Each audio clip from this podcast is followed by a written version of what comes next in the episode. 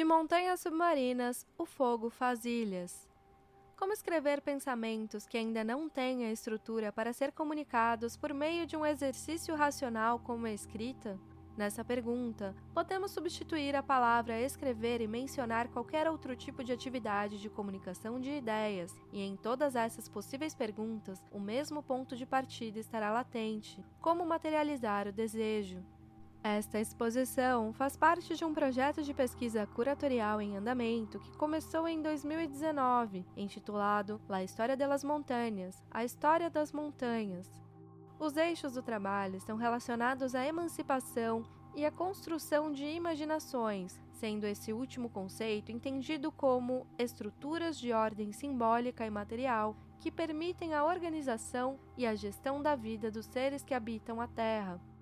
No último ano, a pesquisa concentrou-se em aprofundar o estudo sobre o sistema perceptivo da espécie humana e como contribuir para ampliá-lo através do pensamento estético, com a premissa de que, se continuarmos a ver o planeta da mesma forma, as imaginações a serem geradas acabarão sendo muito semelhantes às estruturas que criamos até agora.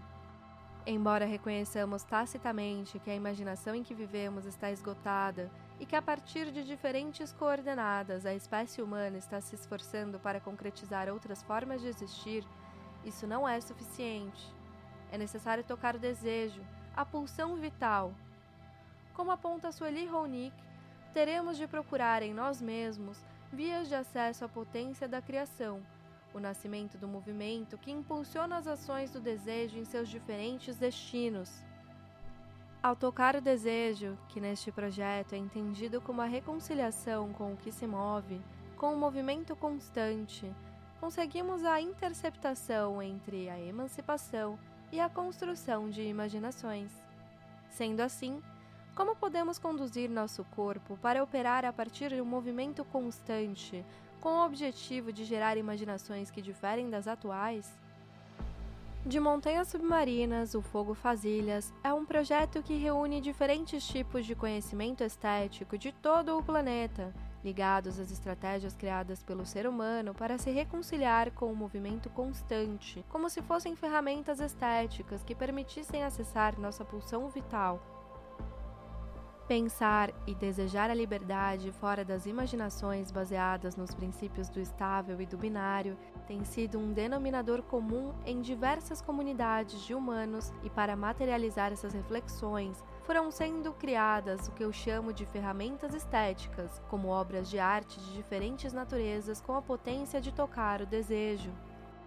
A intenção é investigar a presença de tais estratégias e utensílios nas práticas contemporâneas de hoje e relacioná-los de modo que consigam responder como esses trabalhos afetam nosso corpo e as ideias do possível. O projeto tem interesse em funcionar como um espaço refúgio, como propõe Marília Loureiro em seu ensaio Captura e Fuga Notas para Imaginar Espaços Refúgio, em que diz que o espaço refúgio, por outro lado, funciona de alguma forma a partir da opacidade, para preservar e cuidar das práticas que ali ocorrem, que não se tornam necessariamente eventos públicos, mas que existem como arte. O espaço de refúgio procura pessoas que não só vêm para observar e contemplar, mas que podem efetivamente usar, compor e participar de seu espaço-tempo. Considerando isso, de montanhas submarinas, o Fogo Faz Ilhas está organizado em três grupos montanhosos. O primeiro tem duas ilhas, a Exposição, que está em São Paulo, e outra de obras em vídeo em São Domingos, República Dominicana. A segunda montanha tem apenas uma ilha, a publicação editorial, cujo objetivo é compilar, compartilhar e traduzir reflexões de linguistas, pessoas curadoras e pessoas escritoras que foram fundamentais para a pesquisa até este ponto. E a terceira e última montanha submarina também tem uma ilha, que são conversas em torno da geração de imaginações na espécie humana. As obras, os textos e as conversas que fazem parte do projeto são o fogo, um fogo tão intenso, tão visceral, que provoca deslocamento suficiente no interior do planeta para romper a crosta das montanhas submarinas e sair delas.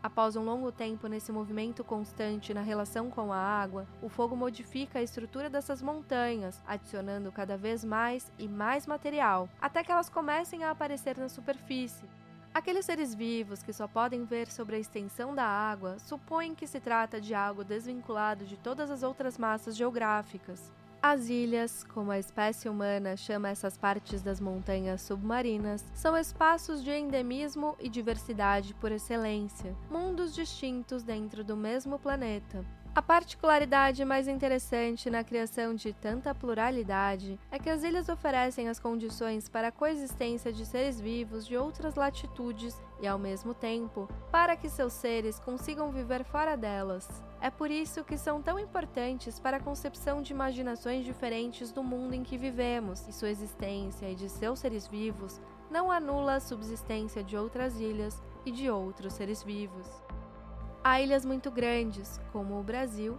há as que se movem o tempo todo, como o Japão, há também as que crescem e encolhem, e nessa dança servem como fio condutor para que o fogo continue seu caminho, um caminho de ritmos morosos, como narrado por Félix Sérvio do Codron, sobre a formação da Ilha Cabritos, resultado de um trabalho longo, paciente e muito lento, desses que às vezes parecem inúteis porque são impossíveis, mas que, ao fim da luta, provam sua eficácia. Como escrever pensamentos que ainda não têm estrutura para ser comunicados por meio de um exercício racional como a escrita? Nessa pergunta, podemos substituir a palavra escrever e mencionar qualquer outro tipo de atividade de comunicação de ideias, e em todas essas possíveis perguntas, o mesmo ponto de partida estará latente: como materializar o desejo. As obras que fazem parte da exposição na Pivô indagam a ligação e o potencial entre o pensamento estético contemporâneo e a geração de subjetividades cada vez mais opacas, a mostra organizada em núcleos pretende ser um exercício de comunicação de ideias no qual convergem reflexões e artistas de diferentes coordenadas do planeta, que através de suas investigações incitam a suspensão de nosso corpo, assim como quando se salta para o oceano e o corpo, em busca do ar, se lança à superfície. Talvez seja nesse momento quando começamos, com impulsos curtos e inesperados, a nos aproximar da possibilidade de que também o nosso corpo busque a água, de que possa habitá-la. Então mergulhamos e aos poucos, esse movimento que subitamente aparece e desaparece nos permite balançar e entrar em uma relação com a agitação constante do oceano.